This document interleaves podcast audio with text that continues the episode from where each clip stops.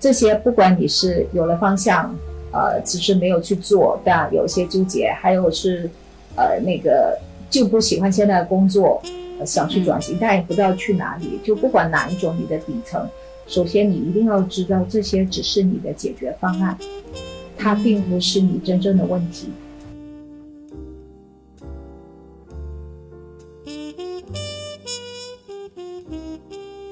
他不会口头承认这是个好的选择，但是他的行动，他的身体就告诉他这是一个好的选择。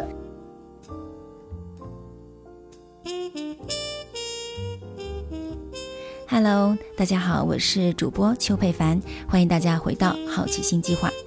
我们接下来呢会继续谈三十岁职业规划的干货，我们会一起探讨，如果说你纠结很久想辞职，那我们怎么去看这个该不该辞职的问题？如果我们完全没有方向，我们怎么去探索方向？如果我们三十岁往上职业受阻，我们该怎么去看待我们的卡点？好，让我们回到和万角师的对话当中吧。现在就是，我觉得很多人可能会有这种感觉，包括我有时候做这些，嗯，特别是女性啊，就是可能到三十岁，她又想要做一些更感兴趣的事情，同时这个事情可能还有一点的时间可以更好的平衡家里面。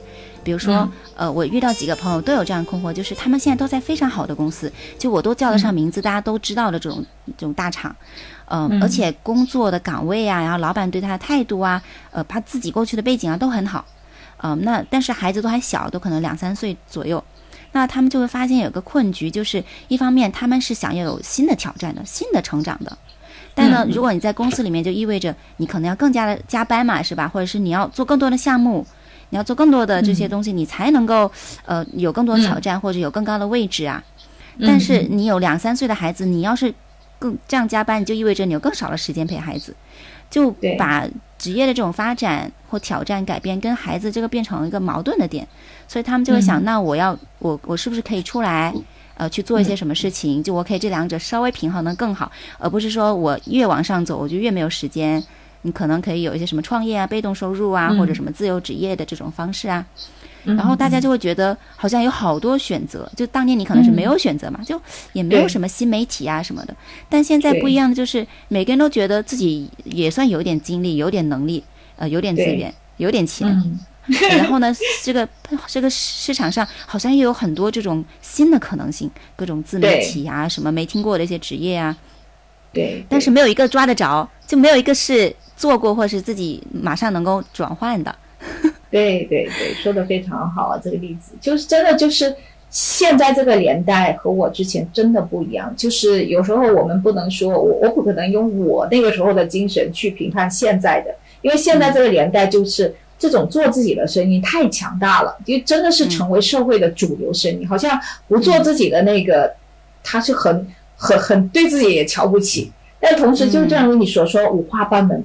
哇，好多什么用声音也能 兑现，用什么做各种的事情都有很多种，看到别人都很漂漂亮亮，但是就你跟他就是就是有距离，你也不知道怎么过去啊。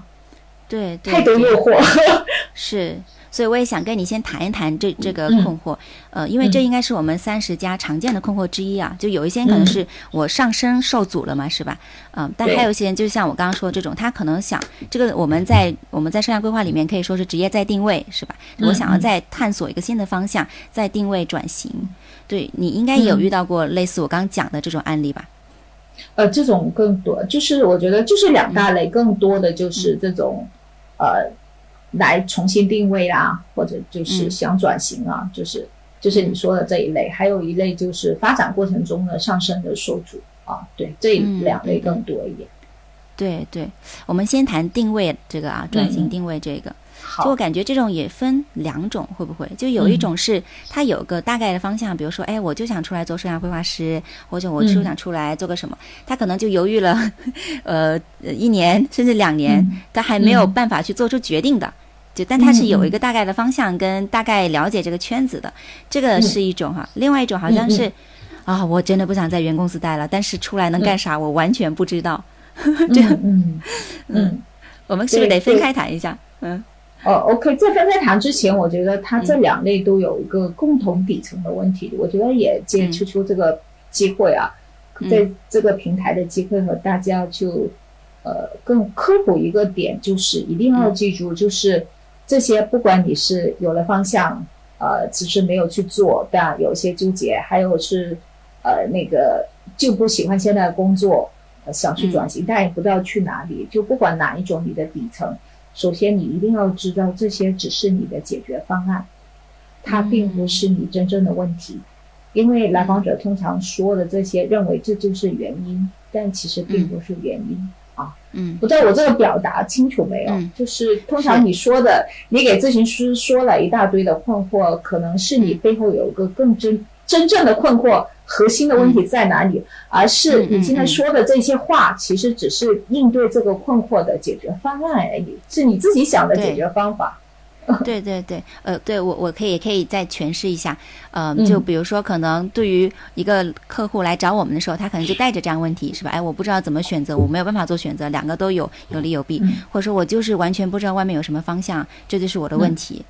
但是可能到了弯角老师和我们这边，我们再会去看，那是什么让他呃，比如说纠结两年还没有办法做出选择呢？这背后的问题卡住他是什么呢？或者说是什么让他痛苦了这么久？哎，但是又从来没有去外面探索过呢？就是也是这个三十岁的人了，是吧？也见过很多不同的职业，哎，是什么让他就是始终没有去迈出一步去尝试呢？甚至要来到我们这里呢？就这背后又是什么卡住他形成这样的结果？对，这个可能我们会去探寻。对，所以我为什么说这个点，就就这不是说为我们这个行业做广告，就确确实实来访作为困，就当局者，他是很难跳出这个部分去真正的去思考和梳理究竟他遇到了什么问题的。嗯，这个是正常。我自己有困惑的时候，我给我的个人体验的老师说的时候的第一一说出来的那个困惑，不是通过刻意的思考的。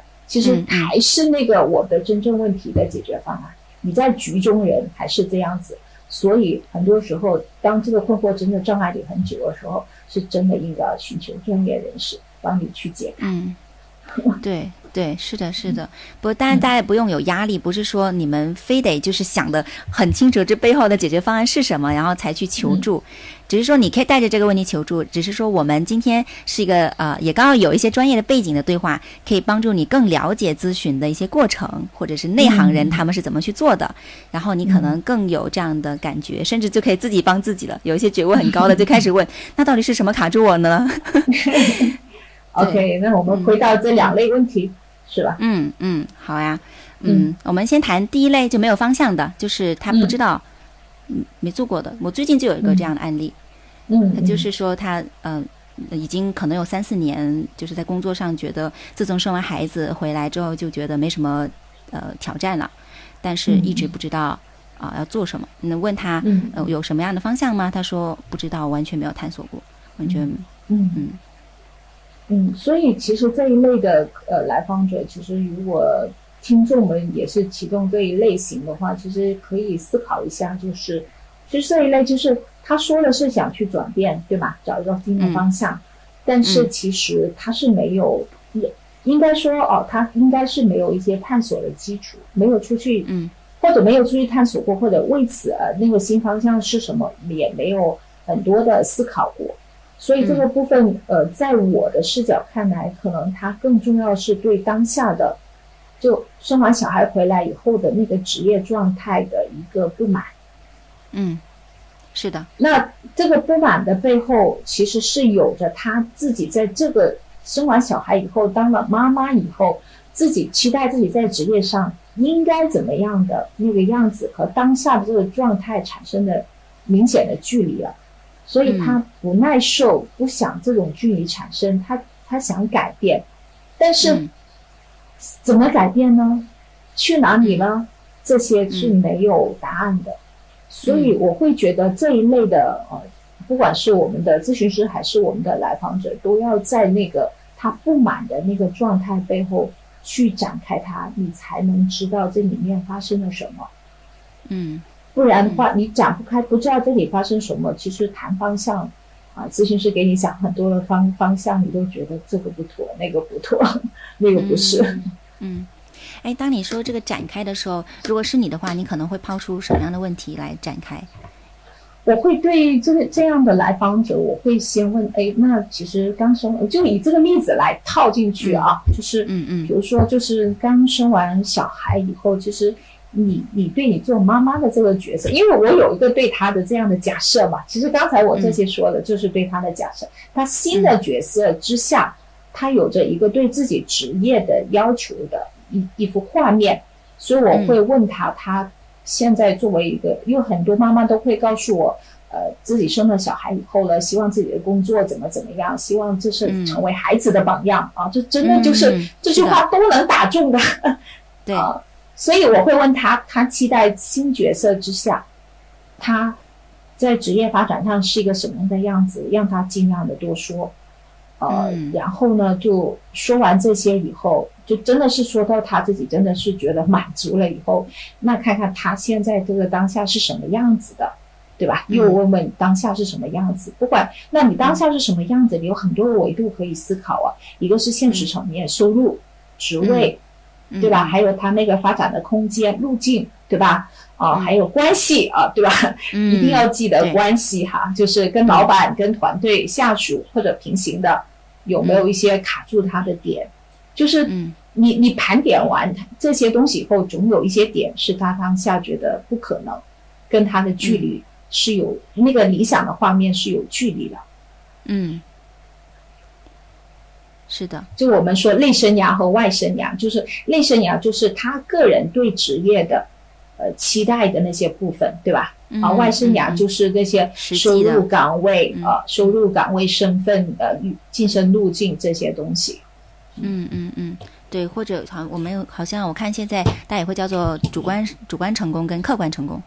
对，就是客观成功就大家能衡量到的，主观成功就是他内心期望的样子。对对对，嗯。所以，第一，你会去盘问他，不要盘问，你会去询问他，就是理想中的他在新角色、新新角色下面，他对自己的职业上面的期待是什么样子的，是吧？甚至说，可能他对妈妈这个角色的期待。因为有时候先会先会对妈妈这个角色的期待，然后再回到那这样的妈妈，她在工作上，她希望呈现工作上是怎么样子的？她很多会说独立啊，啊，收入怎么样啊？然后呃，怎么样子能挑战困难呢？呃，不断的挑战呢？那孩子以后看到我这样，就以你为荣啊，作为学习榜样，他是怎么说？你太懂，你都知道大家会说什么了。我也见过，呃，就是特别是说是孩子的榜样这一点，嗯。嗯，还是蛮多的。然后再回到他现实当中去检验他现实的方方面面，是吧？工作的这个内容，包括工作所在的环境，还有关系，就是团队啊，包括老，特别是老板啊，一般是老板可能会有很重要的关系啊。目前的情况是什么样子的？那如果说他就发现就这个差距很大，那下一步呢？你会做什么？我觉得首先是要呈现这个差距。然后跟他去确认是不是真的，他觉得在这里就是没有希望，就是跟他要确认这个过程哈。然后如果真的是你能感受他，他确实是这样以后，可以一起去看，因为出去只是他的解决方案之一嘛。就我刚才我们刚才说的这个部分，对吧？找新的方向，就你可以跳槽，你可以在公司里面转岗，对吧？可以跳出去，跳出去也可以跳同行业。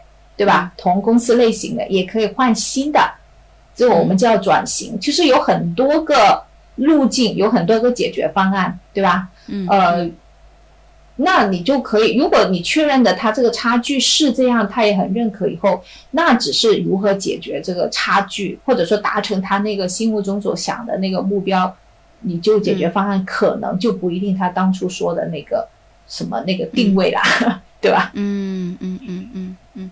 那你常见的可能他最终，因为有很多可能他他没有出去，确实是因为啊，这里面还有他很需要得到的东西，是吧？比如稳定啊，或者是什么时间啊之类的。那一般在你这里，一般都是什么样的结果比较多？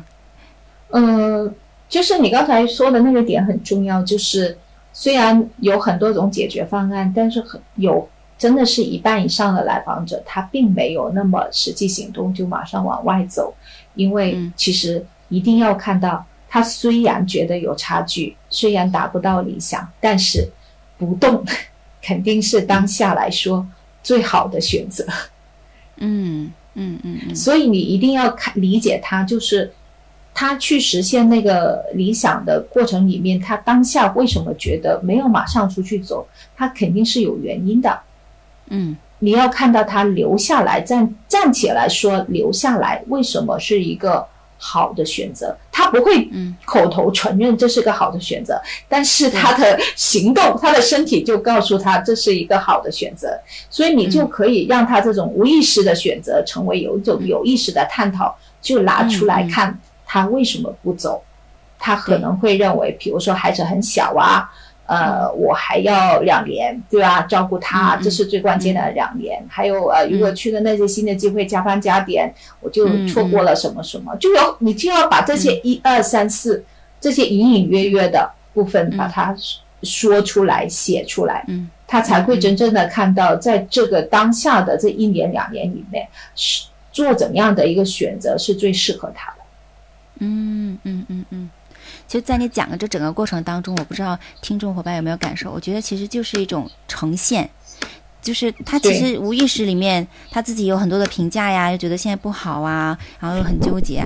但是我们现在做的第一件事情是把它呈现出来，是吧？呈现出来，让他去感受和确认哦，你是不是期待这个？哦，现实是这样子的。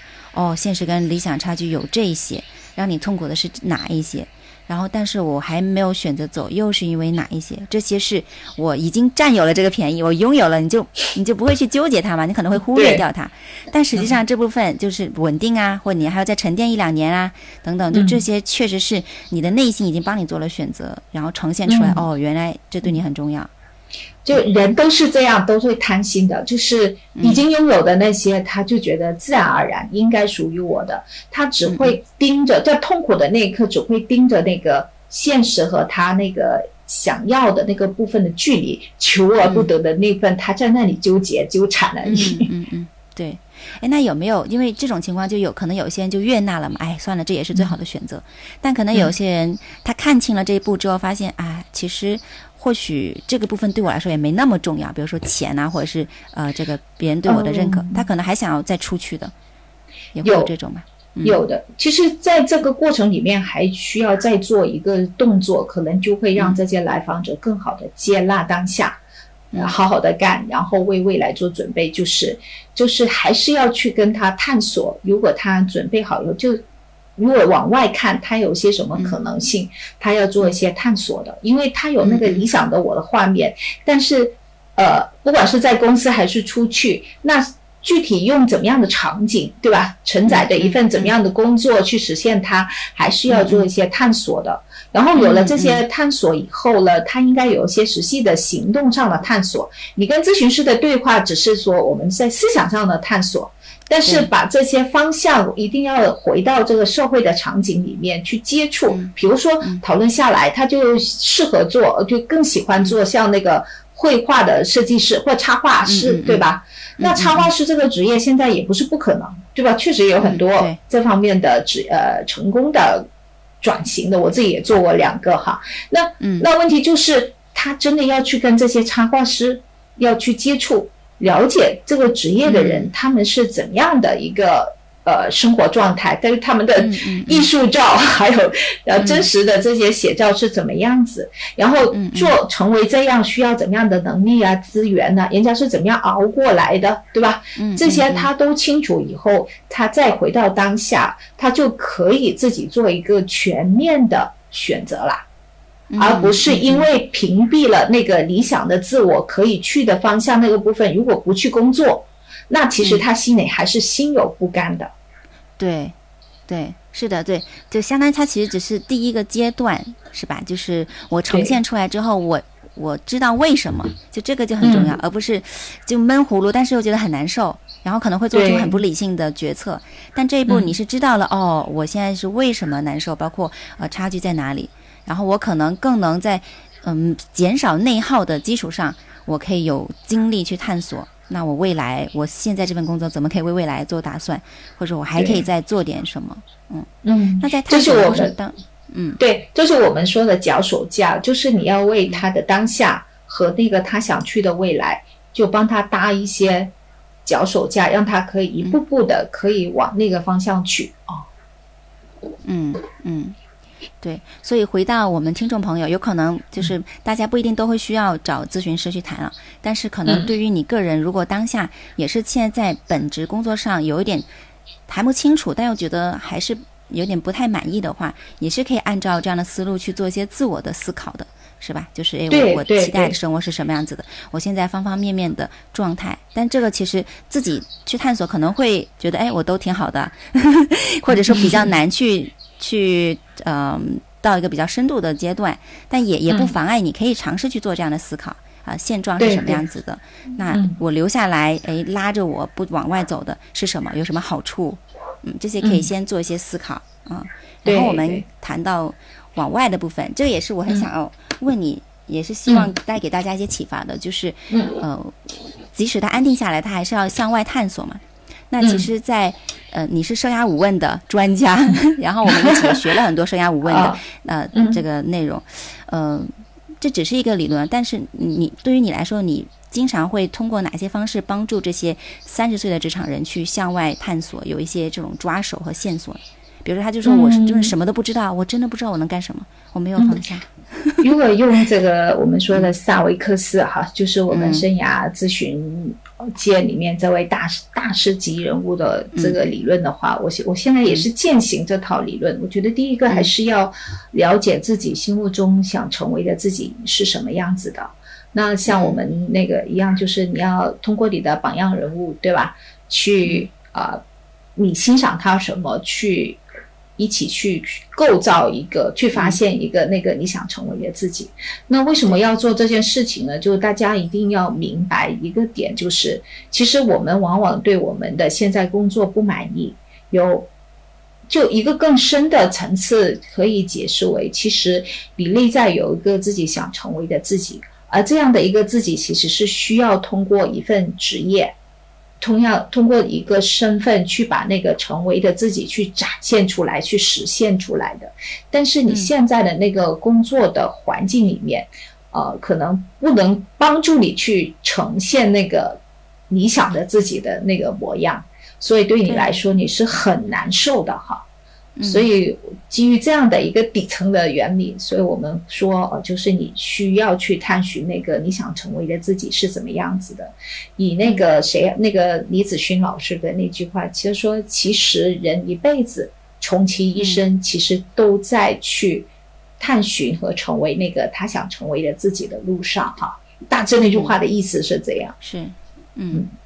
所以这是第一个了，我觉得，呃，第二个的话，我觉得还是要从我们的平常的一些喜欢，就我们自己可以掌控的时间、休闲时间里面，我们究竟做了什么，经常做什么，阅读什么，看什么，对吧？嗯，从小说、电影到很多的喜好活动里面去探寻，我们在怎样的环境和怎样的人互动，对吧？怎么样和和他们一起工作的时候，我们会感到开心快乐。这个这个就是我们的第二个步骤了，对吧？对。那还有一个就是第三个步骤，我们一定要去通过我们那些平常喜欢阅读的小说或者电影故事，要留在我们身体里面觉得很深刻的那些场景，我们去找到其实背后我们可以如何发展自己，就是帮助自己去成为那个自己的一些解决方案，都沉淀在你的故事里面。你喜好的故事里面，对，哦，对，嗯，那当然还有就是你有了这些探索以后呢，行动怎么办？其实你的座右铭，你喜欢的那些格言，又藏着你的一些行动建议的方向，里面很神奇的，里面就是你自己给自己的解决行动推动你行动的一些建议。那最后其实还有一个更深的一个部分，就是啊，如果。如果就是你现在能想起来的一些早年事件啊，就是它背后真的是藏着你一些执念，就是你一些你自己真的是无意识的，它大部分都是无意识的，但是又在肯定是在你的当下里面的一些困扰的事件里面，无意识的藏着你早年的一些执着的念头 在里面。当你能真正的、深深的看到背后你执着的是什么样的信念以后，跟你的过去能关联上的话，你回到当下，你会更能看到你现在的一些模式和一些卡点。那这个部分打开以后，再去完成前面我说的那几个步骤，你的人就会是自由的 打开的。嗯嗯嗯。对，就其实刚刚温迪老师是非常生动也简简洁的去介绍了一下萨维克斯生涯建构论里面生涯五问的这个这个用法，是吧？嗯。然后，对，嗯，其实这这里面确实是很深的自我探索，就包括我自己在之前跟你对话，特别是早年事件的时候，后面我觉得也也让我更清晰了，原来我其实就想要有一个 幸福的家庭，这也是很重要的一部分，然后就让我现在当下就会更。更平和，即使就时间不一定全部花在工作上，也会觉得更平衡。所以这这个五问是很深入的自我探索了。它跟一般我们现在可能大家只是在市面上去做一些小测评啊，是吧？什么啊，DISC 测评啊，或什么之类的，呃，可能还会更深入很多。但是这确实可能需要一些专业人士的辅导，会更深刻一点。如果大家对这个五问感兴趣啊，也可以到时候再私信我们，我们也可以把这个五问问题发给你们，自己先去做一些探索跟了解。嗯，然后对这个部分确实是呃很值得去深入谈。然后有机会我也请温迪老师，我们单独可以去谈一下这个生涯顾问的部分。嗯，好的，好呀。嗯，对。那我觉得可能除了因为成年人三十多岁的人，呃一部分的人可能是从自我五问开始，呃会有底层的探索嘛。但我觉得我还有个视角，就是其实现在很多人还是有经济的压力的。就即使我要转型，我可能也不能够等个几年，我可能需要更快的。所以我觉得可能从你的技能。技能出发去定位也是一种选择，是吧？嗯，对的，对的。刚才说的那个就比较有深度，而且真的是先了解自己的这种出发点。但当下的话，可能你要更快、更直接的做一些转变的时候，不管你是什么原因哈，我觉得呃，秋秋你谈到了这个方向是很重要的，因为其实说的更简单一点，就是工作就是一场交换嘛。对吧？嗯，就是你的，你能为呃企业提供怎么样的一个工作成果，你的能力和经验就叫兑换出你的回回馈了，对吧？对，所以我觉得这个这个方向的这种梳理是非常重要。对对对，因为我我最近也会发现，就是 即使是三十岁的人，其实已经深谙职场之道，包括也会被 现实毒打过。但有时候我们还是会比较天真的想着说，如果我找到我的热爱，我一切问题就解决了。但是就我这个算是找到过热爱的过来人来说，发现从你大概知道热爱是什么，到你真的能够走到这条路，就这个技能的习得，还有市场的反馈，然后你要能够稳定成为一个职业，就这里也是一条路。对吧？是一条需要走的路。嗯，我觉得这两个已经成为了一个必须的两个条件来。就简单一点，就是你你想要的，就或者你可以说是愿景啊、热热情的这个部分。第二部分必须要是能力啊、擅长，甚至我们现在说的这些优势啊、竞争力这一类。就是我想要的和我能够的这两个都都是你能够去兑换出一份职业的一个必须的条件。对对对，这个确实很残忍，因为有时候你会想说，我就是要离开这份原来的工作，就是觉得厌倦了，或者说不想去做这些事情。但没想到你跳到新的职业，其实它也不是说就百分百理想的，就也要也要很多的努力呀、磨练。就这一部分，其实我也是蛮希望大家能看到的，不是外面的世界就是最好的。嗯，对我我们经常说，刚才我们说去去做职业探索了，我经常会，我我跟你是一样的，就是我们我经常会叮嘱他们，我说你跟你的那个访谈人物一定要问清楚，他从事这个方向多久了，核心需要什么样的技能，这些技能是怎么样获得的，花了多长时间啊？嗯。然后让他去问他，就学什么，以及怎么去判断我我做到这个状态够了没有？我我我通常会在这个部分会特别仔细的去叮嘱他们去做这个访谈。对，对，这个很重要，因为其实，在我们做这个播客之前，我也收集了一些群内的粉丝他们的问题，其中就是有两个问题很相似，就是呃，我怎么样就是快速的试错，或者说怎么样有比较小的试错成本去实现这个转型。嗯，其实我觉得确实没有说没有成本的，肯定有很大的成本。特别是你三十岁，你已经在原来的领域工作了呃六七年了，就是这种转换它是一定会带来成本的。包括我们刚刚说新的投入学习也是会带来成本的。所以这又回到了，呃，刚刚你的自我探索那个部分又很重要。虽然我们说能力 去取决于你能做什么，这个很重要，但如果你光呃有能力做，但是你没有找到那种真的去推动你一直面临各种困难还往前走的动力，嗯，那你可能搞没两三两三个月或多长时间，又觉得，哎，算了，我再换一个吧。嗯嗯嗯。对对对，我在这里引申一个啊，虽然好像有点深，但是其实每个人都必须看到的，就是有时候障碍你能，就是好像是能力不够，但是能力不够的背后啊，大家除了如果他只是，就如我经常说那句话叫做，如果能力本身只是纯粹就是能力的学习，那其实都不是能力问题，大部分的能力的差距呢，其实是。不是那个，因为没有学习上了一呃一些课系列的就能达到。大部分的人没不具备这些能力，包括现在在职场里面可能卡住，明显在哪些方面的能力不够，背后其实是有很多他自己固有模式障碍的，让他去获取或者让这项能力更好，这个部分是非常重要的。这是我这六年来的那个呃咨询的经验里面看到的。嗯嗯，对。就这个确实是又是另外一个非常大的问题，但非常重要的问题。就还是回到你刚刚那句话是吧？就这个问题本身不是问题，就你背后对，其实在背后还有个更深层次的问题是什么？让你没有去培养这个能力，是哪些信念啊或者什么限制了你？嗯嗯，对对，是的。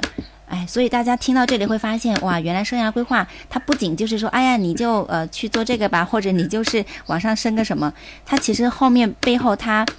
有方方面面的一个一个一个体系在里面，是吧？自我的认知啊，世界的认知，行动信念的调整。对对，如果那些能力真的只是剩下能力本身，你就识别用什么能力，然后去上课去怎么实践学就好了，对吧？但往往不是这个层面的问题，是更更底层的。所以我们很多职业生涯咨询师，为什么他成长需要很长的时间？是因为他要很很深入的理解人。嗯。是的，是的，但这也是非常有魅力的，最有魅力的一个部分。而且我们每天谈的都是跟我们生活息息相关的，这也是很多人羡慕的。很多人做的工作，觉得这个行业，哎呀，就是什么机械呀什么的，就是感觉很没有很没有激情，是吧？但是我们做这个，那是那是他没有在人层面工作。对对对，嗯嗯，OK，好呀。对我稍微总结一下这个这个部分啊，我们谈的就是也很长的一段时间在谈职业的再定位或者转型。这里我们谈的第一步，就是我们要先去看当下这份工作当中的你的期待是什么，包括现状是什么，然后你留在这份工作你想要的是什么，先把你当下的自己给看清楚了，了解清楚了。然后第二步呢，是基于自我的这个刚刚说生涯五问的一些探索，包括技能的一些探索、市场的一些反馈啊呃一些岗位的了解啊、访谈啊等等，综合不同的层面去探索，那未来可以有哪一些可能的方向？然后基于这些方向，再回了回过头来，现在的你呃可以先去做点什么，是吧？这就是路径的问题了。你是兼。兼着主业再去做点什么，还是你要有什么样的调整，要去输入什么样的学习？然后这过程的行动当中，你可能还会有很多一些固有的模式跟信念卡住你，就即使你的即使你的路径是清晰的，目标是清晰的，但你行动过程当中，很多不说，哎，又没有动力啊，或者是怎么三天打鱼两天晒网啊，或者是怎么样？这过程中还有很多信念的问题，可能也会卡住你。对，就也要去看是不是怎么样才能有效的去行动。嗯，所以这个是我们谈到的职业定位的这个话题。嗯嗯嗯，好呀。那最后我们要不要简单谈一点点发展的问题？嗯，虽然啊时间有点长，但是确实可能有一些伙伴，呃，对他们来说，他们觉得哎呀，谈谈定位、谈转型、谈做自己，可能有点奢侈。我就想，我怎么样 三十岁也能够做管理者，是吧？或者是嗯，就能够再往上升职加薪多一点，给家里人更好的生活。嗯嗯。我觉得这个发展问题反而是很普遍的，特别这几年，其实大家都很小心呢，就是做自己啊、创业啊，对吧？很多很奢侈的想法是反而少了，就更务实一些。那所以这个发展问题是也是我近来觉得比较多的呃探讨的。那这个部分，我觉得发展问题其实还是有几个方面大家一定要看到的，一个还是就是那个你现在宿主，你要判断究竟你是在关系上。还是在能力上啊，嗯，就是那个技能上，我觉得这个部分还是要区分一些的。就但可能我不知道，因为我不能代表最大的数据量的样本哈。但是在我接触的案例里面，我觉得关系才是个更重要的受阻的原因。对对，我也有这样同感。我举个例子，可能大家比较好理解。呃，我前段时间辅导一个来访者，他是呃已经是一个呃带团队的人了，呃一个呃一个呃一线管理者，但他其实很希望往上再走一层。那但往上走一层呢，这个过程当中他受挫了，他发现他在这里即使是 top sales 工作业绩很好，但是老板还是宁愿调一个新的人空降过来去做他想要的那个上面那个位置。那其实他就不，他就觉得很很疑惑，然后他也觉得自己上升受阻，然后也也有一定的年纪了嘛，再跳出去其实成本也很高，换其他的一些呃这个同类型的岗位的话，包括往上走的话，其实每个公司对于这种高层的管理的选拔也是非常的谨慎的，是吧？如果你随便换一家公司，就是没有信任的这个存在，其实你要建立信任，在一家新的公司也需要时间，所以他就感觉到他上升受阻了。但其实往往回里面去看，你问第一个问题，他可能就答不上来。就是那你知道老板对于这个岗位，就对于你想要的这个岗位，他的他期待是什么样子的吗？包括他对你的这个反馈是什么样子的吗？他都说不知道。然后为什么不知道？我不敢问。然后不敢问为什么？这就变成了关系问题了。嗯，对对对，我的很多的就是这些呃受阻里面，如果谈是关系，关系里面其实第一个最常出现的原因就是期待。就是你对老板对你的期待和这个岗位的期待不清晰，很多都是在猜测、揣摩当中去构建出老板的。我认为老板可能希望怎么样？我觉得老板不喜欢我了，就是就是在那里不断的自己的内心戏去建构，好像是老板的东西，但其实不是真实的。对对对，是的，是的。对，这里其实呃，刚刚嗯，温老师有谈谈到一些才干，就这确实是跟我们呃盖洛普优势里面测评出来的你最常见的一些行为模式，可能也会有一些关系啊。我觉得即使是没有这个，我觉得跟中国的这种比较含蓄的文化也有关系。就明明我很想要，而且我默认你应该会给我的，但是原来 我想多了，但是想多了我又不敢问。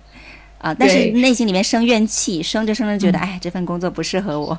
所以其实这个部分，你看，在一个是期待，就自己在猜测老板的期待，没有确认，没有共识。第二个其实就就是一个回应，就是当你没有，就是不知道以后，他自己有很多的回应，对吧？他开始就觉得有想法了，老板不喜欢我。然后呢，可能就小心翼翼，然后呢，有时候想靠近又不能靠近。其实这些就是回应，他对那个那个障碍以后出现以后的种种的回应，其实就是他的模式。那我如果用优势的语言来说，它就是才干的模式嘛。所以我们一定要了解，除了了解自己的需求、自己的期待和动力以外。一定要了解自己的行为模式背后的那些想法，你才会通透的知道自己在这场关系里面你的卡究竟卡在哪里。嗯嗯嗯。所以这里如果我们你可以给大家一些建议的话，你觉得他们可以先做点什么？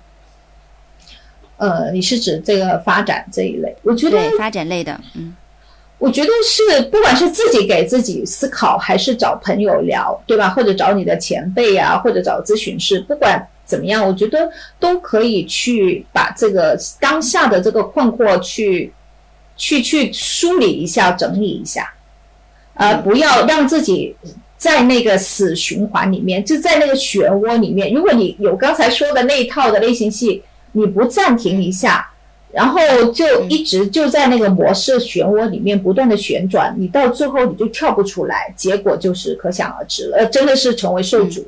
但是如果你能觉察得到，就我们说，其实所有的所有的困惑、痛苦的第一个的改变的可能，就是看你有没有暂停，有没有觉察到那个痛苦本身究竟发生了什么。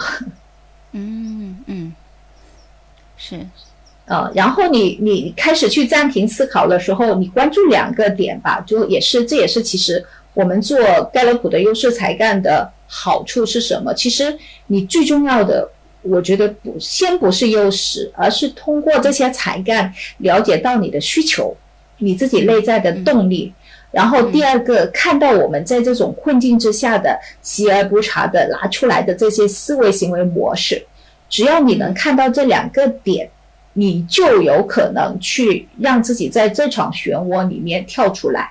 这也是才干能够给到你的一个答案。对对，温老师反复说的才干就是盖洛普优势识别器。如果大家感兴趣，可以在官网去做一下这个，这个是付费测评啊。那也可以关注好奇心计划，我们公众号也有推一些优势相关的介绍的文章。嗯嗯，所以对对，因为大家可能在想才干是啥，做一点哦，才干其实才干，如果用用一些更更普及的话，其实它就是你习而不察的。自然而然的反复出现的那些思维行为模式和感受，就是你反复出现的那些模式。对，对对对，嗯，是的。我觉得你刚刚说这点我很有感触，因为我自己就是这样子的。我当时职业发展，我觉得我的受阻就是我的，我我我的学习才干是很靠前嘛，就是要成长嘛，要要要有新的学习、新的成长，这是我很重要的动力和需求。呃，但当时是看不到的，当时总觉得，哎呀，反正就觉得这个工作没意思，不适合我。但实际上，如果我用才干的角度，就很太简单了，就看就是成就、学习、才干是吧？还有战略，就一直要去世界不同的选项，完美。对，就一看你就知道，哦，原来我这些需求没得到满足。如果我当时我就看到了，那我可能就可以去把它呈现出来，我可以去看，那呃，我我我的这些需求它。是哪些地方没得到满足？然后我过去这份工作是吧？是什么吸引了你来到这里？然后是不是以前是满足的，现在没有满足？是有什么发生变化？包括呃，我我该做点什么？还有我们前面讲的那个自我探索的部分，它也不是说你你要转型才需要探索嘛。你即使你不想转型，你也可以刚刚通过五问做探索。探索之后，你可以回来看说，哦，原来我我想要的这个方向是这样子的。那我是真的呃要要要要去离职吗？还是说基于我的方向，虽然我现在没有成长，但我应该把自己摁在这个原地，去积累一些未来我真的想要的目标的东西，是吧？你就你你就解决了这个发展的问题了。嗯，所以现在人们经常说，就各位大咖哈大师们就说，人和人之间最大的距离就是认知嘛。我就斗胆在这些这句话之上，我觉得做一些，啊，我的视角的诠释就是，呃，它是认知，但是这个认知必须是，我觉得首先是对自己的了解，对自己的认识这个部分，而这个这个认识这个部分不是头脑层面的。他真的是经过经历一些痛苦，然后可能就呃有一些体验，然后可能和别人讨论、分享，有一些冲突，在这里面不断的觉察，然后产生的一些领悟，产生的一些领悟以后的一种觉醒。我觉得这样的一个认知，才会真正的拉开人和人之间的距离。嗯。我觉得用你，我我感觉，当你说这段话的时候，我想到一个词叫做体悟。对对，就就你真的要体悟，或者我们说经常要有体感。就是我们现在这个年代，就知识付费年代，我们知道的东西太多太多了。但是你头脑知道的，不等于你就能领会得到。嗯，对。所以回到刚刚那个场景，当你说了这句话之后，我反而觉得说，当大家觉得职业发展受阻也好，或者是对原工作很不满意也好，其实这些都是痛苦嘛，是吧？然后这些痛苦反而，因为我们本能就想逃避痛苦，包括我个人就很明显就是喜欢，哎呀，这里不行，那我赶紧换一个，太灵活了，啊，就又有一定可能觉得资历啊各方面，哎，我觉得又可以换一份工作，是吧？别人也要我，就很容易就就就逃掉了。但是确实，如果我们要真正的去了解自己的话，是不是有时候也该把自己在痛苦里面再停留久一会儿，去感受一下哦？就像我们刚刚说的，哎，这个是怎么发生的？我的需求是什么？其实这个痛苦就真的变成一个自我提升、自我认知修炼，包括真正真正感受到自己想要什么，又又是怎么样。过去怎么去应对一些事情的？现在我又卡在哪个地方？然后就这种挣扎时间可能更更深刻的话，对于我们出来之后对自己的这种理解是。非常非常巨大的，对，呃，我们说痛苦背后背后必有价值嘛，就这句话，呃，没事的时候就觉得是鸡汤，对吧？但是有事的时候，你真的能穿越这种经历这个痛苦，最后穿越它，就好像我十几年以后回看，我才能用这句话去描述当年的自己的这个，就是我才觉得那个痛苦是有价值的，不然你真的不明白老天爷为什么在那个时间给你安排这样的受苦受难，对吧？对，嗯，是的，是的。嗯，可能就这个答案，我想啊，就大家比如听到啊，三十岁如何职业规划，其实他想要的答案不是我们这个答案，但确实这个答案 是需要我们是需要经历的，是吧？痛苦是需要经历的。很多时候，别人别人需要我，我们想要的是一个一个更直接的答案，比如说你就告诉我去哪里啊，或者你告诉我做一二三，我就可以变成什么样子啊？那结果是，请在痛苦里面停留一会儿。对，这种就只是要一个答案，去哪个方向就你就是，如果你是抱着一个去找一个专家拿一个答案，这个答案就能解决我的痛苦，那我觉得这个部分是你会经历的痛苦更长。是的，好呀。那最后我们有没有想要对这些三十岁在探索未来的职场人，嗯，还有什么样的建议吗？可以给到他们？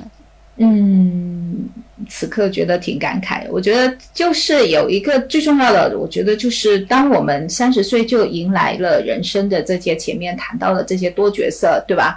又想做自己，又怎么样的这种情况下，其实真的是困惑、困难是真的是必然的。在这个阶段，就这，我觉得那个阶段的痛苦才是最痛苦的。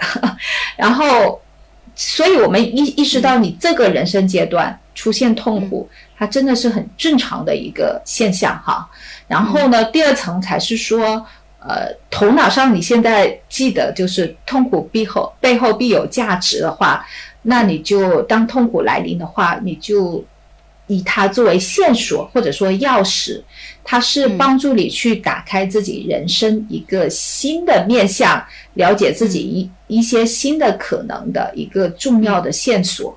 呃，因为你在风风光光、顺顺利利的时候，你你不会看到这些部分的，只有痛苦了、困惑，你才有机会拿着老天爷给你的这个钥匙，你去看到、发现自己不同的自己。因为人对自己的了解太多，大宝藏，你的你真的是只有痛苦才会帮你去打开这一面。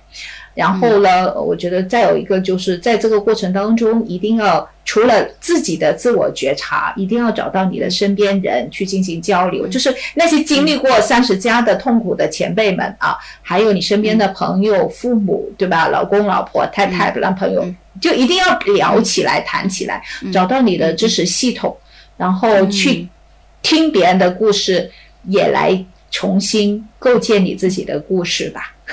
嗯嗯嗯。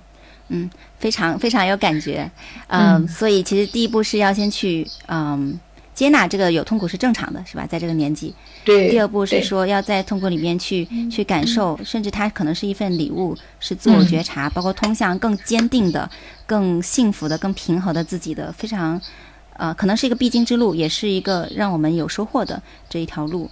第三个就寻找支持系统啊，这个是温迪老师给大家的三个建议。嗯，如果我也给一个建议吧，我的一个建议就是说，啊，在你很痛苦、很难做决定的时候，那就不着急做决定，可以先行动，啊，先行动但不决定。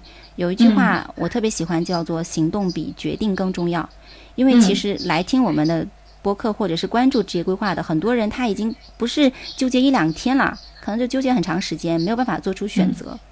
那这个时候有可能就是上面说的很多东西卡住我们。但有时候就是你要走出去，比如说可能就是走出去跟人聊一下天，或者是说哎走出去参加了一个新的什么一个活动，或者就是尝试了自己很久没有尝试过的一个想尝试的一个兴趣，啊，或者就是呃代表就在公司里面跨跨岗位参加了一些什么新的东西，就是这些新的一些行动，它可能会增加很多一些信息，帮助你去了解自己、了解市场，更好的、更从容的去。做这个决定，所以当你不能做决定，那就先别做算了，就先去行动起来，去去探索。嗯，所以我就是用就就这个这个建议的，就是我想到就是，当你自己想不通的时候，别再纠结在思考这个问题上，找朋友去聊，然后去用跟世界、跟社会有一个新的小小的互动，对吧？去做一些尝试，给你注入新的信息、新的一种能量，可能就有新的局面啊。是的，是的，嗯，这一切都是啊不可知的，你也不知道下一刻你会抽到哪一颗巧克力，是吧？对。好呀，就今天我们谈的内容还是蛮多的，然后包括我们重点谈了，如果你现在感到迷茫，职业再定位的话，你可以做些什么？如果你职业发展受阻的话，你可以做些什么？那嗯，今天我相信大家如果听到这里呢，应该也会有非常多的收获和启发。欢迎大家能够在呃各大平台的留言区告诉我们，也可以告诉我们你们还想听哪一些话题，有机会我也多邀请温迪老师过来跟大家去做分享。嗯，可以啊。所以这里呢，感谢。对，感谢 Wendy 老师的时间。那 Wendy 老师最近有开个人的生涯规划师督导训练营，如果大家对做生涯规划师，包括呢更好的去基于这些生涯规划的理论呐、个案概念化去理解更多人的话，也可以关注 Wendy 老师的公众号，叫做新月 Wendy，是吧？心是开心的心，喜悦的悦，Wendy 啊，W E N D Y，可以关注一下 Wendy 老师的公众号。那如果大家想要获取本次的播客的文字稿的话呢，也可以关注好奇心计划啊，是我们的公众号。我们会因为今天的文稿确实，今天的播客也很精彩，我会把它整理成文稿，然后方便大家更好的去操作和梳理。包括想对生涯五问这个资料感兴趣，想拿这个五问的话，也可以来找我们。好的，那今天就是我们播客的内容了。然后我再呃预告一下，我们下一期，下一期我们会推出三十岁如何进行职业规划的市场认知篇。就我们今天更多探多探谈的是心理跟自我的探索和剖析。那下一期呢，我邀请了一个在腾讯摸爬滚打了非非常多年的资深职业经理人。想跟他来探讨一下，在他面试了这么多人，包括在大厂也经历过很多的职业的这些真相哈，那他会怎么去看职业规划的趋势和要点？那希望大家持续去关注。好，今天的播客就到这里了，感谢大家，拜拜。好，拜拜。我们可以关掉这个录音。嗯，好。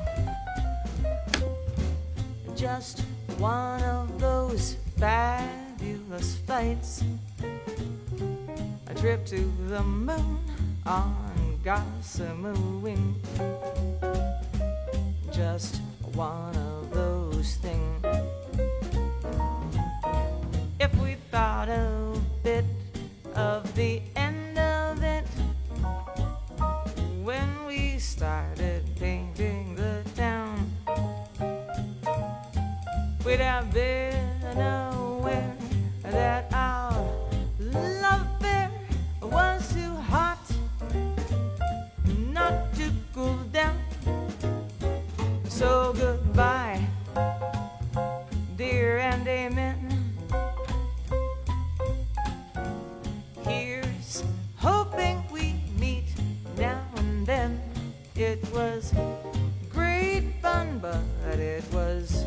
just one of those things